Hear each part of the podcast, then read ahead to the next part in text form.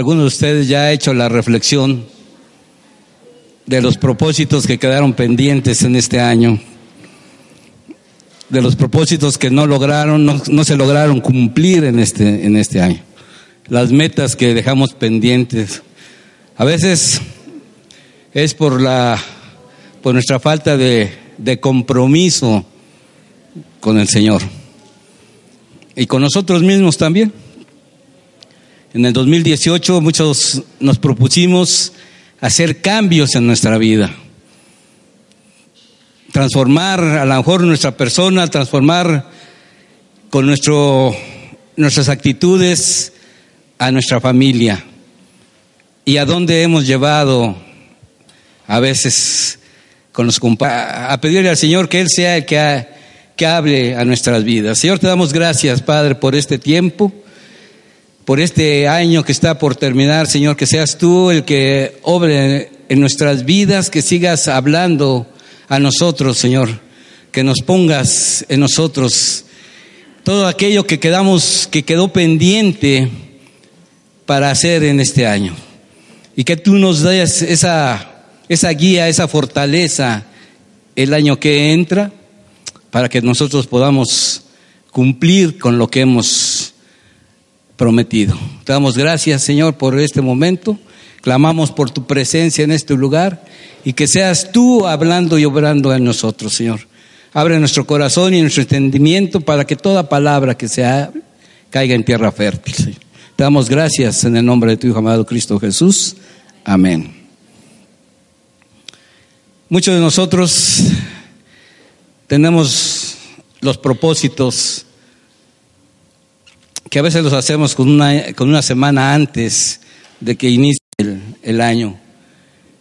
Y a veces los anotamos y los vamos señalando conforme los vamos cumpliendo. Pero ¿qué ha sucedido en nuestra vida? En realidad, ¿se han presentado esos cambios en nuestra vida? En realidad, la situación de nuestra familia está en armonía como nosotros la deseamos. Mi relación con mi esposa ¿Es la correcta, es la adecuada? ¿Qué es lo que me ha faltado hacer, tanto como esposa como esposo, para que se realicen los cambios? Y venimos a la iglesia a pedirle al Señor que nos, que nos guíe, para que podamos vivir como Él quiere que nosotros vivamos. Y si me acompañan a Eclesiastés 5, por favor. Empezamos desde el versículo 1. Dice, cuando vayas a la casa de, tu, de Dios, cuida tus pasos y acércate a escuchar en vez de ofrecer sacrificios de necios, que ni conciencia tienen de que hacen mal. No te apresures ni con la boca ni con la mente a proferir ante Dios palabra alguna él está en el cielo y tú estás en la tierra. Mide pues tus palabras. Es otra versión.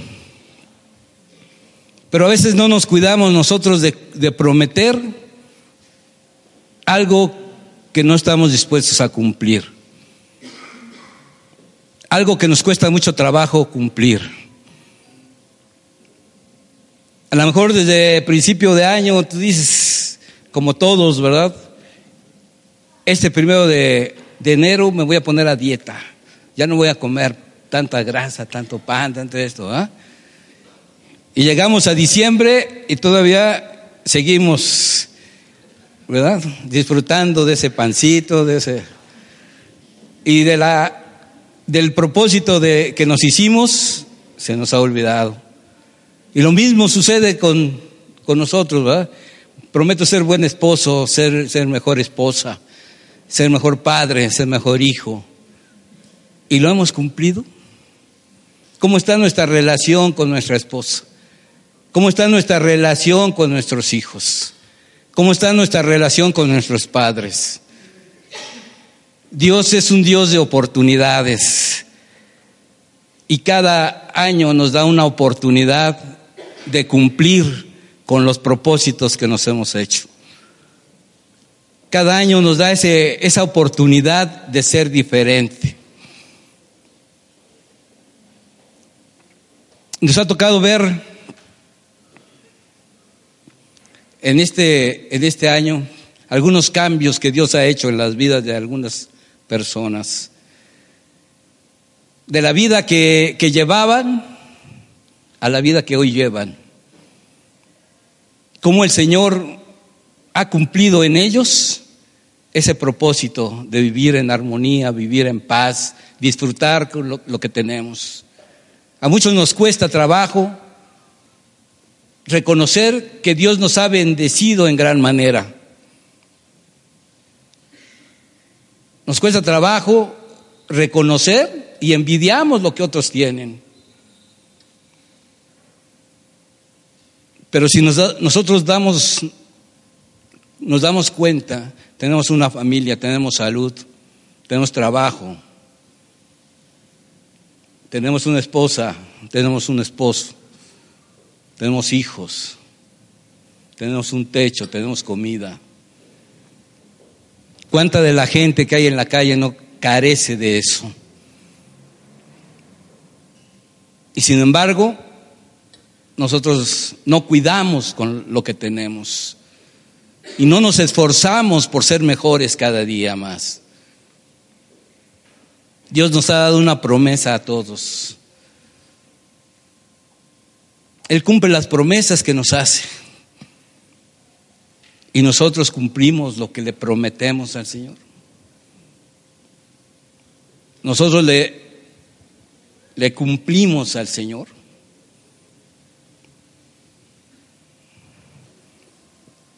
Hace poco estaba leyendo una revista cristiana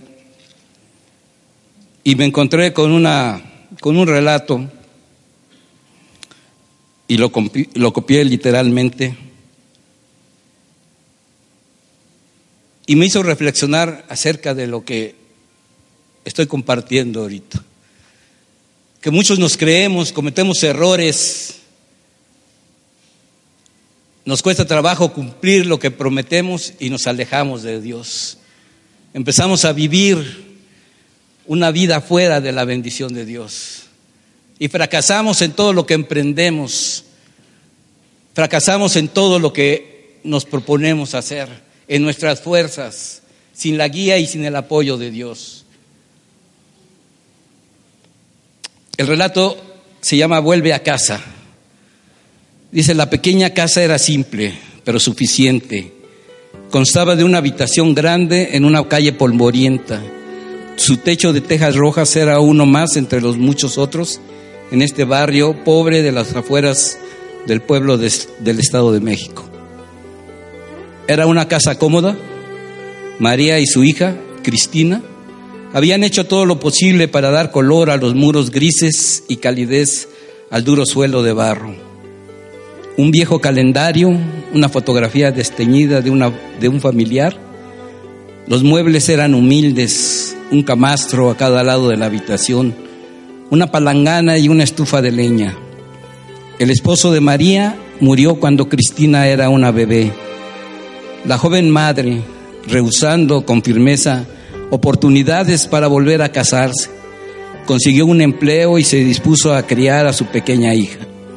Y ahora, 15 años después, ya los peores años habían pasado.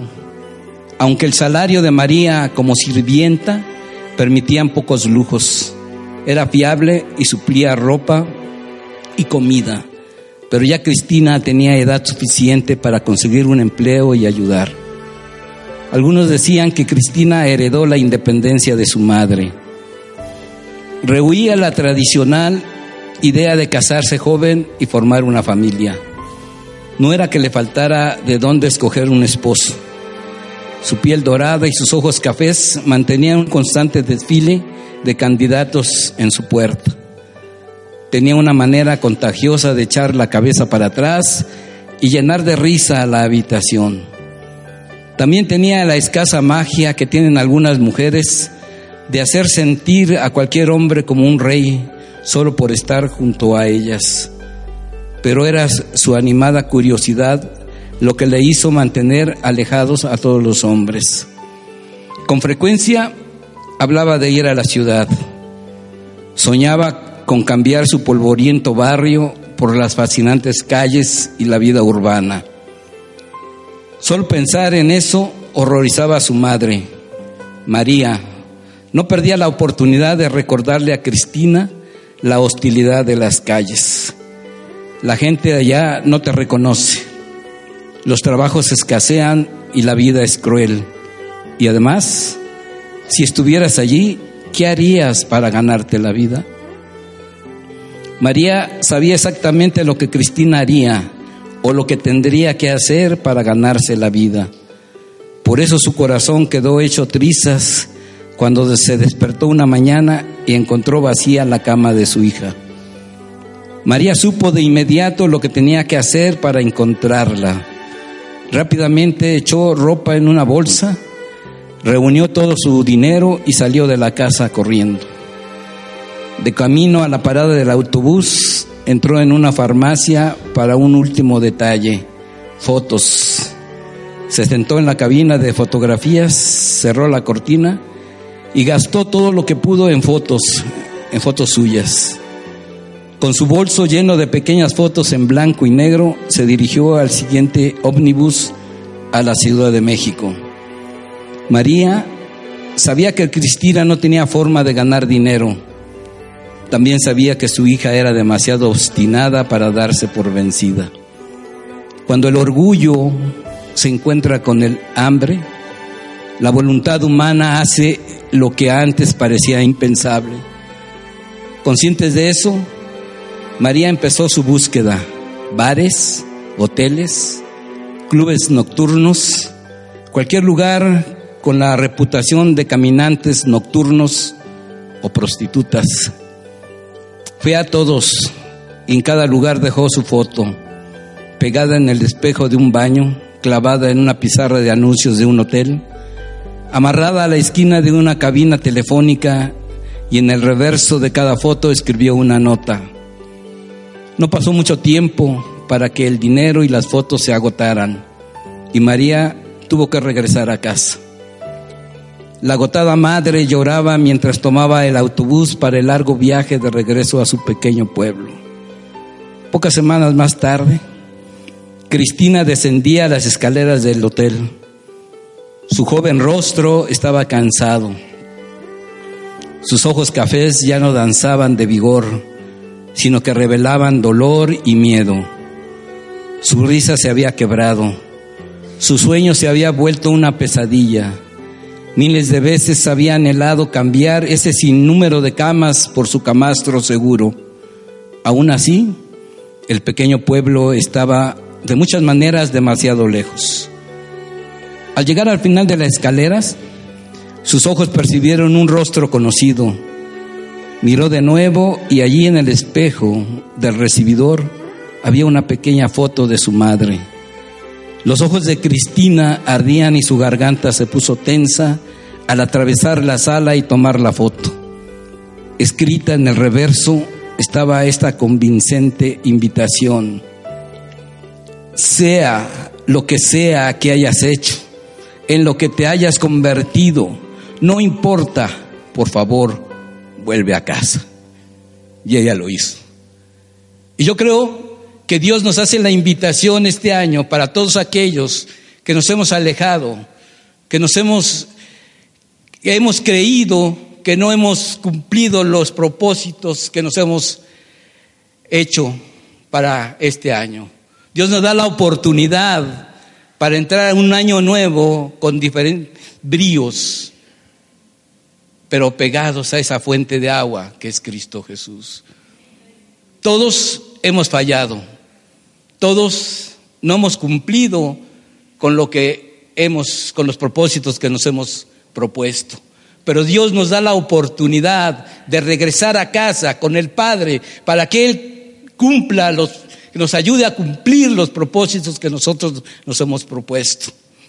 ¿Cuál es tu propósito para este año que viene? ¿Cuál es tu propósito que tienes que no has podido cumplir. El perdonar, el humillarte, el reconocer que te has equivocado. ¿Qué es lo que tú necesitas para que tu vida sea diferente en todos los aspectos. A mí me costaba mucho trabajo disfrutar estos, estos días. Me costaba mucho, pues, reconocer que debíamos estar en armonía, porque mucho tiempo mi esposa y yo no habíamos disfrutado como familia estos, estos tiempos. Por qué circunstancias y y yo creo que Dios tiene un propósito, nos da unas segundas oportunidades. Cuando mi esposa y yo teníamos muchos problemas era precisamente por estas situaciones de estos, de estos días. Que ella se iba de casa, se iba con su familia, con papá, hermanos, ¿verdad? Y yo me quedaba aquí. Y eso es lo que nos llevó a tener conflictos y situaciones a pesar que yo, que, que yo le decía, sí, hija, no te preocupes, vete, vete, ve con tu papá, vete con tu mamá. Pero yo sabía que yo no era el indicado para decirle que no fuera, sino que de ella tenía que salir el decir me quedo con mi familia, con mi esposo y con mis hijos. Y Dios nos dio esa oportunidad de ahora disfrutar plenamente estos días. Y nuestro matrimonio ha sido diferente, pero nos hemos dado cuenta que a veces no son las intenciones nada más, sino es cumplir con lo que Dios ha establecido. Y si nosotros vamos conociendo la palabra y en Génesis nos dice, por esto dejará el hombre a su padre y a su madre y se unirá a su mujer y los dos serán una sola carne. Es precisamente por eso, para disfrutar todos esos momentos, esos tiempos que Dios nos permite tener. Y nosotros llegamos a fin de año y decimos, Señor, este año que viene voy a ser mejor esposo. Señor, voy a ser mejor esposa. Y llegamos así al final de cada año y, ¿dónde están los cambios? ¿Dónde están las mejoras que nosotros decimos tener? ¿Dónde están las mejoras? ¿Dónde están los cambios que nosotros debemos hacer?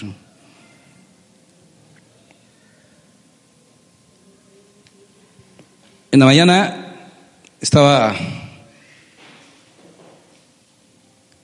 está escuchando una, estaba viendo un, programa de televisión y estaba escuchando una, una palabra que el Señor dice, ese es para ti y para que la compartas. Yo dije, Señor,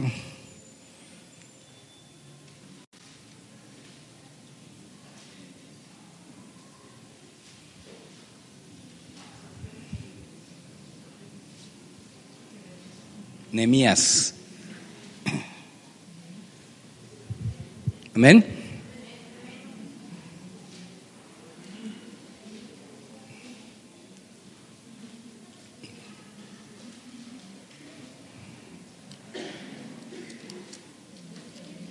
Está después de Esdras. ¿Sí? ¿Ya lo tenemos? Amén. Porque todavía por ahí hay unos que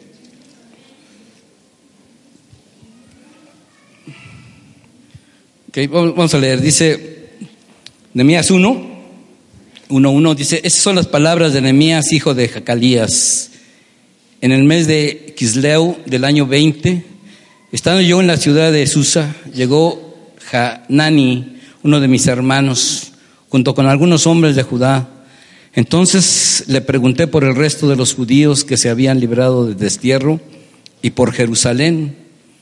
Me respondieron, los que se libraron del destierro y se quedaron en la provincia están enfrentando una gran calamidad y humillación.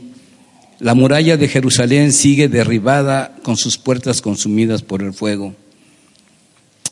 Al escuchar esto me senté a llorar, hice duelo por algunos días, ayuné y oré al Dios del cielo. Le dije, Señor Dios del cielo, grande y temible, que cumples el pacto y eres fiel con los que te aman y obedecen tus mandamientos. Te suplico que me prestes atención, que fijes tus ojos en este siervo tuyo que de día y de noche ora en favor de tu pueblo, Israel. Confieso que los israelitas, entre los cuales estamos incluidos mi familia y yo, hemos pecado contra ti, te hemos ofendido y, no y nos hemos corrompido mucho. Hemos desobedecido los mandamientos, preceptos y decretos que tú mismo diste a tu siervo Moisés. Recuerda, te suplico, lo que le dijiste a tu siervo Moisés. Si ustedes pecan, yo los dispersaré entre las naciones. Pero si se vuelven a mí y obedecen y ponen en práctica mis mandamientos, aunque hayan sido llevados al lugar más apartado del mundo, los recogeré y los haré volver al lugar donde he decidido, habitar. Y yo creo que es una promesa de parte de Dios para nosotros. A pesar de que no hemos obedecido la palabra de Dios como Él quiere, como Él desea, Él nos tiene bajo su gracia. Lo único que falta es que nosotros en verdad nos entreguemos al Señor, dejemos a un lado todas aquellas situaciones que nos separan del Señor. Muchos venimos cada ocho días a escuchar la palabra de Dios. Y perdón por lo que voy a decir, pero somos muy espirituales de la puerta para acá. Y hermanito y hermanita, ¿y cómo estás? Pero saliendo de la puerta hacia la izquierda o hacia la derecha, volvemos a los patrones de conducta anteriores. ¿verdad? ¿Y dónde quedó la espiritualidad que deseamos tener? ¿Dónde, ¿Dónde quedó el amor que nosotros decimos tener con los hermanos? Y al contrario, ¿verdad? Si vamos a venir a un hermano y vente para acá porque ahí viene fulanito, y vente para acá porque ahí viene, y no paso por... ¿no? Entonces, ¿dónde está el amor que nosotros decimos tener? ¿Dónde están los cambios que decimos tener en nuestra vida? Si todavía andamos en la carne, todavía traemos la carnicería arrastrando ahí, el bistec, el cirlón, todavía se ponen de manifiesto cuando hablo, cuando trato a las personas. ya no se diga en la casa, ¿verdad? Hace unos días yo platicaba con mi esposa y le digo que es muy fácil para nosotros, los latinos sobre todo, aparentar. Nos gusta aparentar mucho. Aunque no sabemos si en realidad estamos viviendo, estamos sintiendo lo que aparentamos. Manifestamos amor cuando salimos como familia mueganito, ¿verdad? Todos pegados. Pero en realidad nos amamos. En realidad nos amamos si a veces entre papá y mamá se están, bueno, ya ando desgreñando porque ya no tengo, bueno, pero se están diciendo hasta, bueno, hasta lo que, de lo que se va uno a morir, ¿verdad? Y entre los hijos ya ni se diga, entre los hermanos, ¿cómo está la relación entre hermanos? Es que tú eres el consentido, es que no, es que tú eres el preferido, entonces, ¿dónde están los propósitos? ¿Dónde están los propósitos que nos hacemos de llevarnos bien, de tratar bien a la gente, de ser diferente?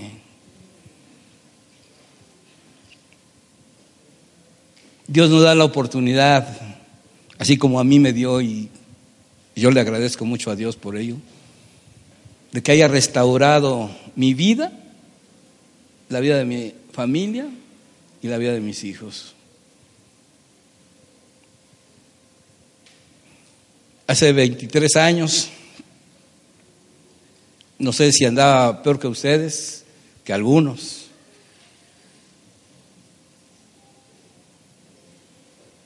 Pero ya estábamos a punto, yo estaba a punto de, de correr, ¿verdad? Pero Dios llegó en ese momento para restaurar mi hogar, mi familia, mi vida. Me dio un estilo de vida diferente. Pero ¿qué, tengo, ¿qué tuve que hacer?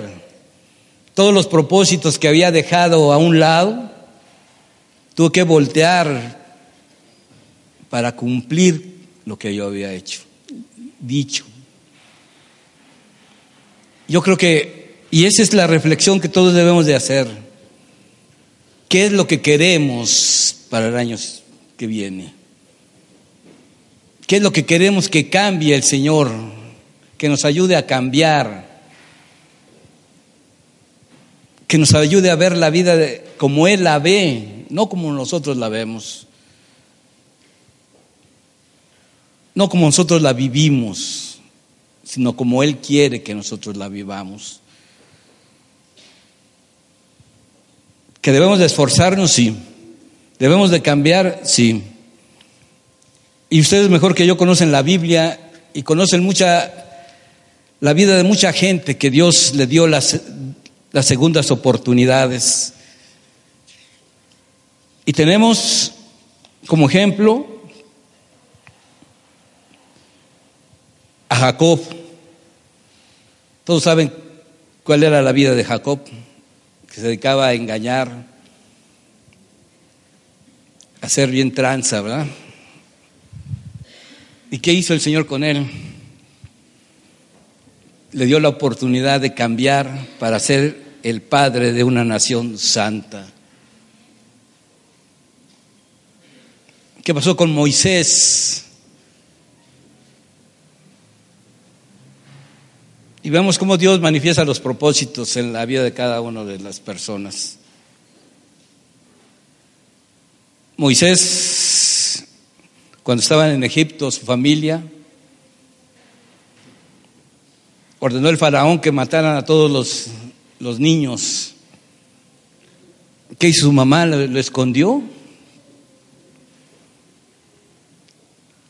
Y después, ya, no pudiendo mantenerlo, lo, lo, puso en una cesta en el río. La, la hija del faraón lo recogió, lo educó por 40 años, le dio conocimiento, preparación y muchas cosas.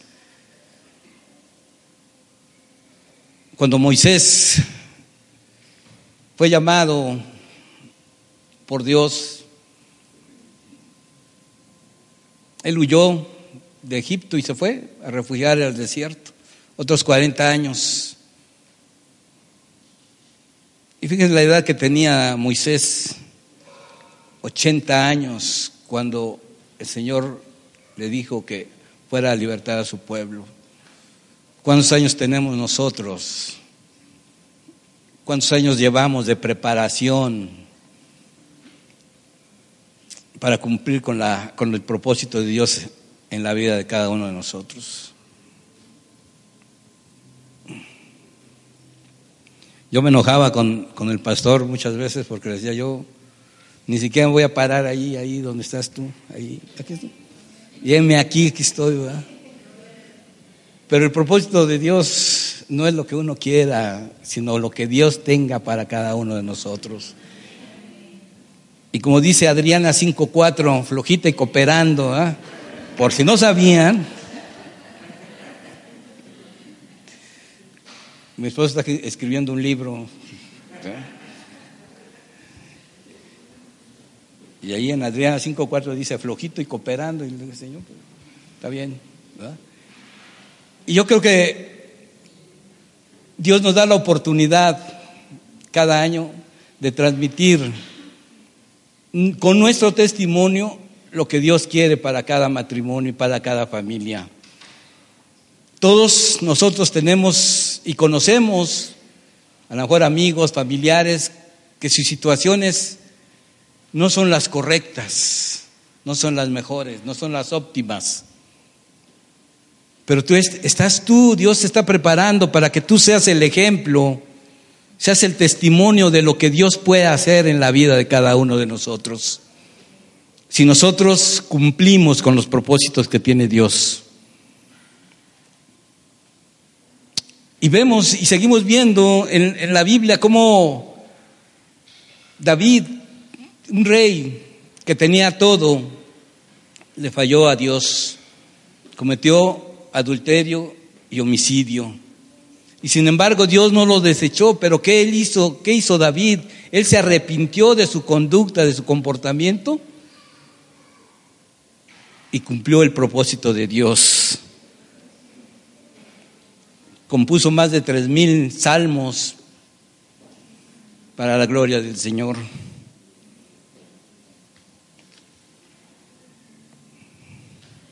Tenemos a Jonás también. Y, muchas veces estamos nosotros como Jonás. No, Señor, yo así estaba yo como Jonás. Yo le decía al pastor hace, hace un rato, yo no. Dice, papá, acuérdate de Jonás. Digo, está bien. está bien. Y a veces estamos así como Jonás, que el Señor nos manda hacer las cosas y como que Señor, pero es que nunca va a cambiar. Darinel nunca va a cambiar, va a ser igual. Siempre va a ser el mismo. José Luis va a ser el mismo, gruñón y toda la cosa. ¿no? Lupita ni se va a sujetar a su esposo. ¿Qué, qué, qué, que les Perdón por ventanearlos. ¿eh? ¿Cómo quieres que yo les hable, que les diga? ¿Cómo quieres? Pero haz lo que tienes que hacer. ¿Cuál es el propósito de Dios? ¿Qué ha puesto Dios en tu vida? ¿Qué ha puesto Dios en tu vida? Que compartamos el Evangelio, dice la palabra en Mateo 28, ir y hacer discípulos a todas las naciones. Y es el propósito que nosotros debemos de, de hacer cada, cada año.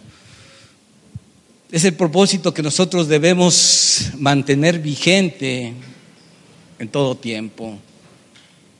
Pero primero necesitamos cambiar, necesitamos que Dios obre nuestras vidas para que con nuestro testimonio podamos impactar a las demás personas.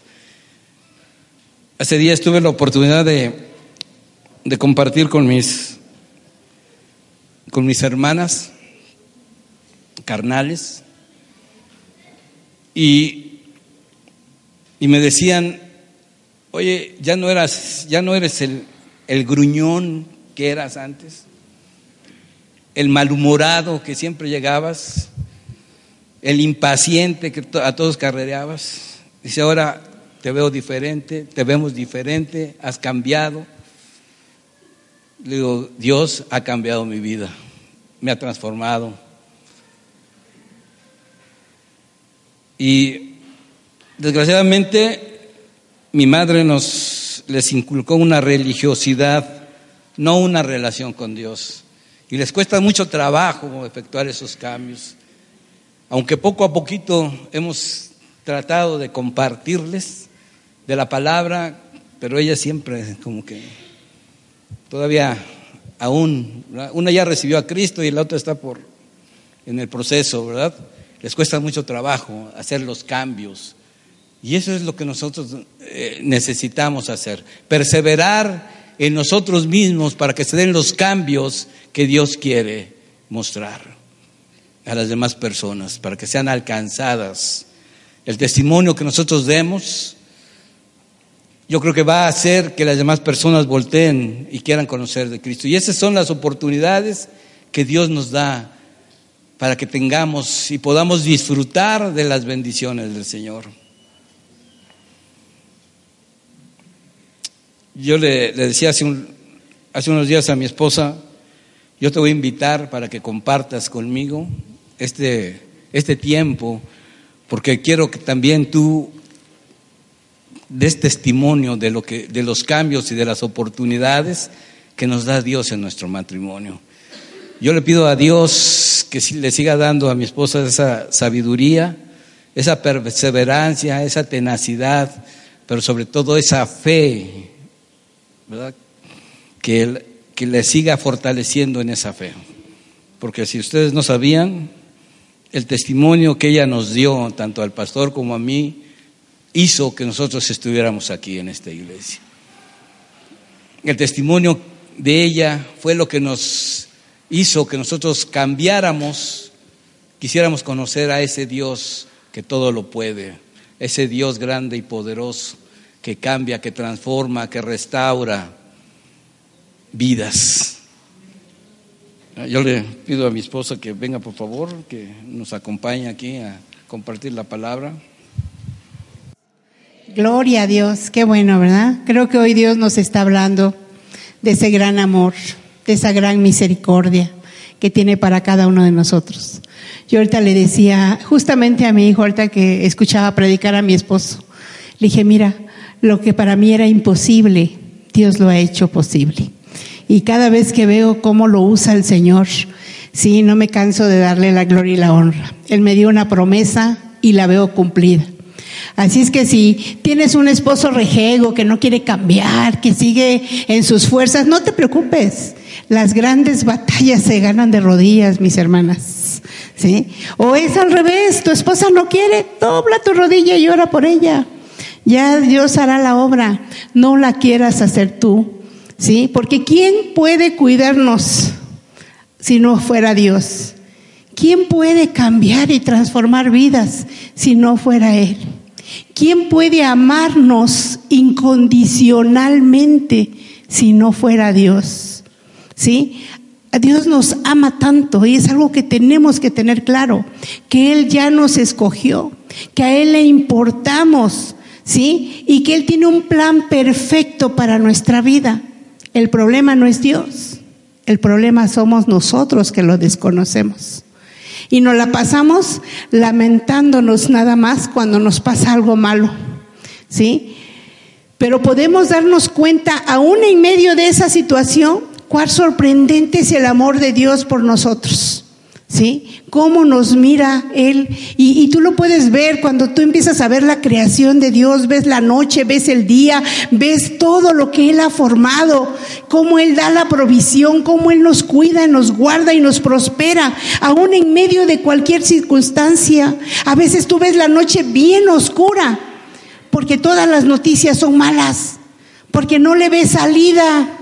Caminas con miedo, con temor, con inseguridad se te olvida que hay un Dios grande, fuerte y poderoso, que es el que te sostiene, que es el que te guarda, que es el que te bendice, porque escrito está que en su llaga cargó con las enfermedades. Entonces somos sanos en el nombre de Jesús. Creámosle a Dios y caminemos por fe. El hombre puede decir lo que quiera y te puede dar el peor diagnóstico pero tu confianza, tu gozo y tu paz dependen de Él. Él me escogió, Él me formó, Él tiene el control de mi vida, Él pelea mi batalla, pero sobre todo Él me ha dado la victoria y me ha hecho más que vencedora. A veces nos estamos ahogando, ni siquiera en medio vaso de agua, en un cuartito de agua nos estamos ahogando y sentimos que no encontramos si Dios es tan bueno, ¿por qué si te ama tanto? ¿Por qué entonces pasas por tantas circunstancias? ¿Sí? No es Dios.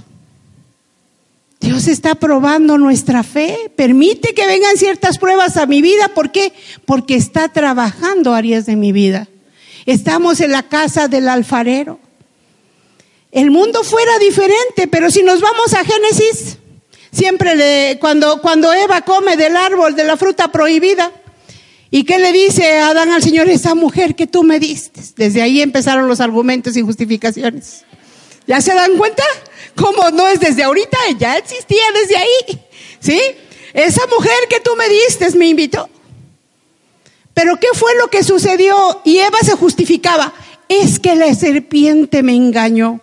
Otra justificación. No es cierto, fue la desobediencia de Eva. ¿Por qué estamos a veces en tantas circunstancias y pruebas? Por desobedientes, por orgullosos, por soberbios, por egoístas, por controladores, por todas esas desobediencias. ¿Sí? Estamos pasando las situaciones que estamos pasando. El ser cristiano no es tener otra religión, mis hermanos. ¿Sí? Es aprender a tener una relación con Dios y tener otro estilo de vida completamente diferente. Pero si seguimos con orgullos, egoísmos, soberbias, autosuficiencias, miedos, temores, inseguridades, y las inseguridades son igual a celos. Digo por aquellos que no entiendan, vámonos por pian pianito. ¿Sí? Entonces, ¿se dan cuenta? ¿Qué pasa en un matrimonio cuando hay eso? Ira, pleitos, celos, contiendas. ¿Qué es el fruto de qué? De la carne, mis hermanos. Pero si fuéramos obedientes, ¿qué estaría en nosotros? El fruto del Espíritu. Amor, gozo, paz, paciencia, benignidad, bondad, fe, mansedumbre y templanza. Hace un rato comentaba algo mi esposo y es cierto. Muchos años de mi vida te vas, falló su corazón. Como él se sentía como perrito sin dueño, me llegó a decir. Me siento como perrito sin dueño solo. ¿Sí? Sin embargo, él a mí nunca me lo prohibió. Nunca me dijo, no vayas. Entonces, si él me decía, vete, pues yo dije, ah, pues ya hay chance, no, vámonos. ¿Sí? Entonces, pero ¿qué pasa? A veces así contestamos dentro del matrimonio. ¿Sí? No estamos mostrando nuestro verdadero sentir y permitimos que nuestros corazones se lastimen. Y ahí es donde la relación se empieza a fracturar. No somos honestos, no decimos la verdad. Y tiene que haber honestidad y transparencia en el matrimonio y expresar nuestro sentir. Cuando yo lo entendí, gracias a Dios, y tomé la decisión, de verdad, de decirle a mi familia, ¿sabes qué? Te amo mucho, papá, mamá, pero este año me quedo con mi familia a pasar la Navidad y el Año Nuevo. Ya se podrán imaginar se armó una de aquellas. pero, pero ¿saben qué? Yo lo entendí. Porque vine al manual de vida y el Señor me enseñó esos principios. Y cuando yo empecé a aplicar esos principios en mi vida, empecé a ver cambios y transformaciones en mi matrimonio y en mi casa. Pero ¿qué tenía que hacer? Obedecer la palabra. ¿Ustedes creen que fue fácil? No fue nada fácil. ¿Sí? Porque la que conocí primero de Dios fui yo. Ellos tardaron dos años en llegar. Ahorita digo dos años, no se ve mucho, pero vívelos. Con toda la oposición encima. ¿Sí? De, del hijo, del esposo. O sea, y era más del hijo que del esposo a veces, pero bueno. Pero ¿qué sucede? Ahora veo yo cómo Dios los usa. Y los usa en gran manera. ¿Sí? sí y, lo tengo tan claro que, que un día él entró a mi cuarto sin tocar y estaba yo orando justamente por ellos. Y me dice, ay mamá, tú siempre ahí, ¿que no te cansas? ¿Que tú no entiendes, mamá, que nunca vamos a ir a donde tú vas? Híjole, mis hermanos, todavía se me paraba más el copete, porque me estaba diciendo que mi Dios era mentiroso. Entonces yo me levanté muy molesta y le hablé y le dije, Mario Gerardo, ven acá, por eso no le gusta que le digan Gerardo, porque sabe que cuando yo le decía Mario Gerardo es porque estaba enojada. Le dije, ven acá, oye bien lo que te voy a decir, porque no te lo voy a repetir. Le dije, ese Dios que tú dices no es hombre para mentir, ni hijo de hombre para arrepentirse. Y él a mí me dio una promesa, que toda mi casa sería salva. Y yo le creo y tú y tu padre son parte de esa casa. No nada más de deber que vayas. Te he de ver servirle con pasión y con denuedo. Me dice que lo até. Ahora cada domingo me da ese privilegio de poderlo escuchar, pero puedo ver esas promesas cumplidas.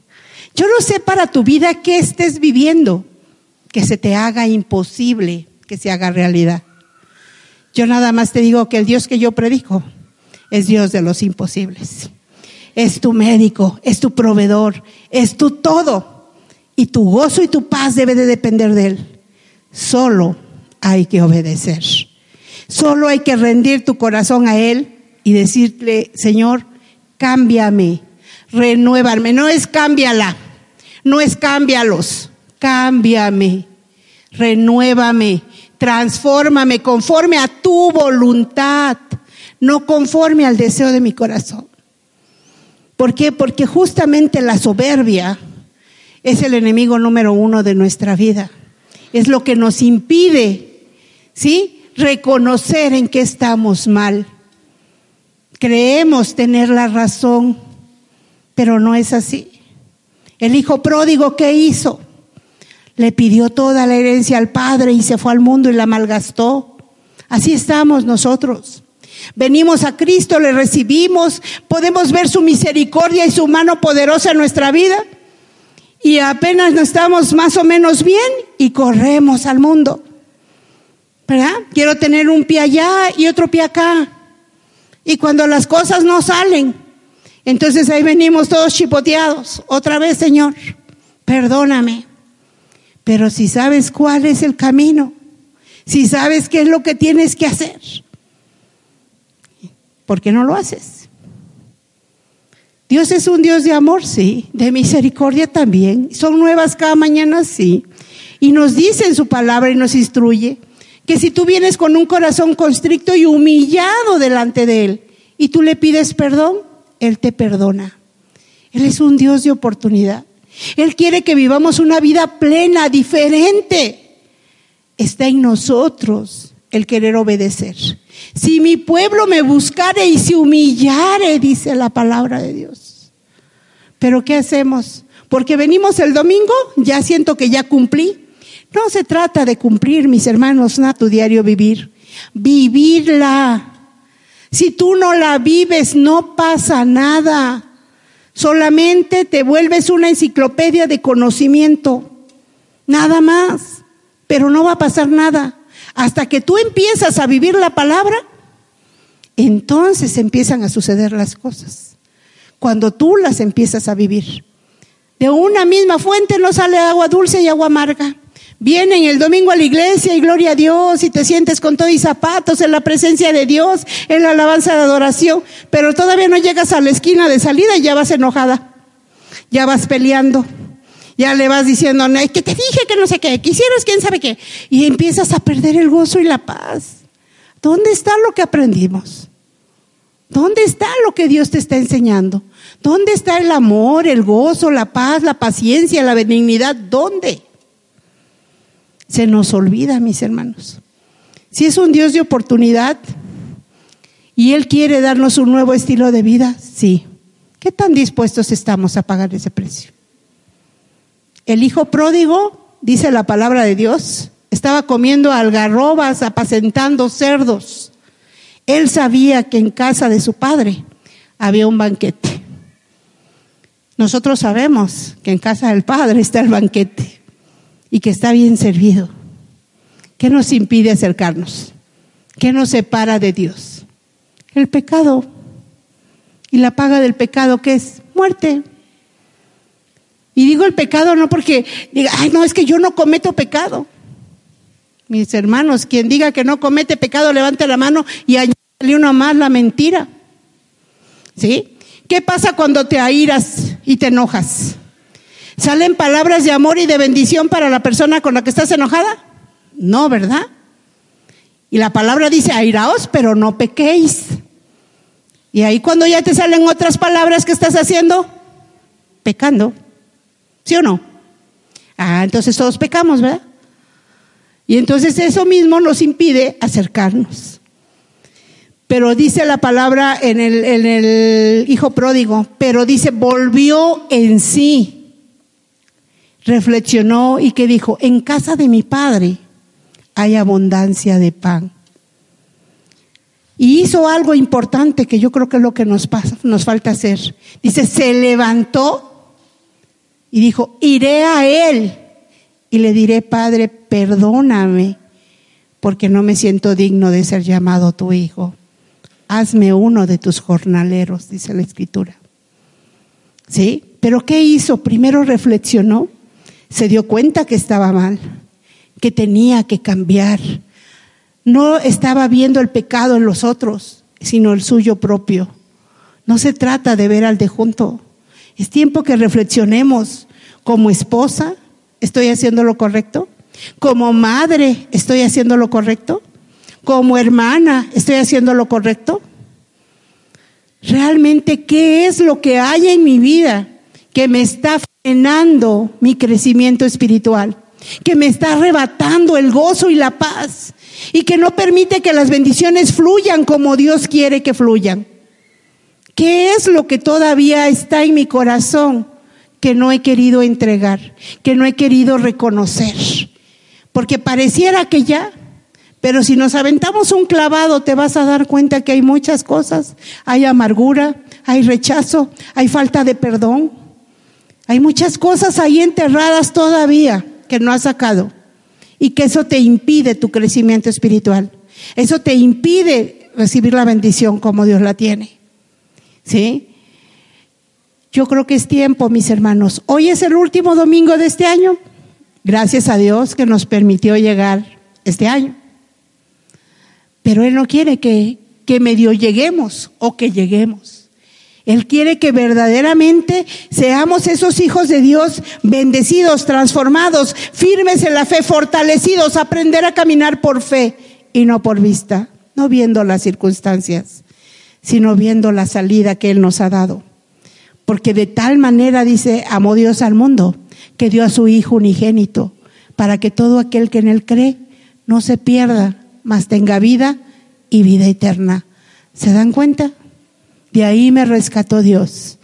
¿Sí? Ya hasta perdí la cuenta de cuántos años llevo en el caminar con el Señor, pero como veintitantos. Yo creo que fácil como unos veinticuatro, veinticinco años, si no mal recuerdo, más o menos, de caminar con Él. Pero yo les puedo decir que no concibo un día fuera de Él. ¿Sí? Porque mi vida sin Él, nada es. Yo sé que voy a, a correr la carrera hasta donde Él me lo permita y mi confianza sigue estando en Él, mi gozo y mi paz dependen de Él. ¿Sí? Y seguiré en esa carrera hasta que Él diga hasta aquí, porque Él es el único que tiene el control de mi vida. No me importa lo que el hombre diga, me importa lo que mi Señor decida. ¿Estamos? Y ese es el Dios que yo quiero que verdaderamente a partir de hoy gobierne tu vida. No es un Dios de que cuando tengo ganas, cuando no estoy cansada, cuando más o menos las cosas van, no. O cuando verdaderamente el agua me tapó, no. Dios te ama, tiene un plan y un propósito, quiere bendecirte, quiere cambiar tu vida, quiere hacer eso imposible para ti, hacerlo posible. ¿Sí? Quiere sanarte, quiere restaurar tu matrimonio, quiere que tus hijos caminen en el camino del Señor, aun que se te haga imposible. Tú solo créele a Dios y las cosas van a suceder. Mis hermanos, quien hoy quiera tomar esa decisión de que Dios restaure su vida y el Espíritu Santo le revele lo que está impidiendo y se quiera comprometer con Dios de caminar en obediencia, Póngase de pie. Alabanza, ¿me puede apoyar, por favor? Vamos a orar y vamos a pedirle a Dios, ¿sí? Que sea Él el que nos muestre esas áreas de nuestra vida que tenemos que cambiar.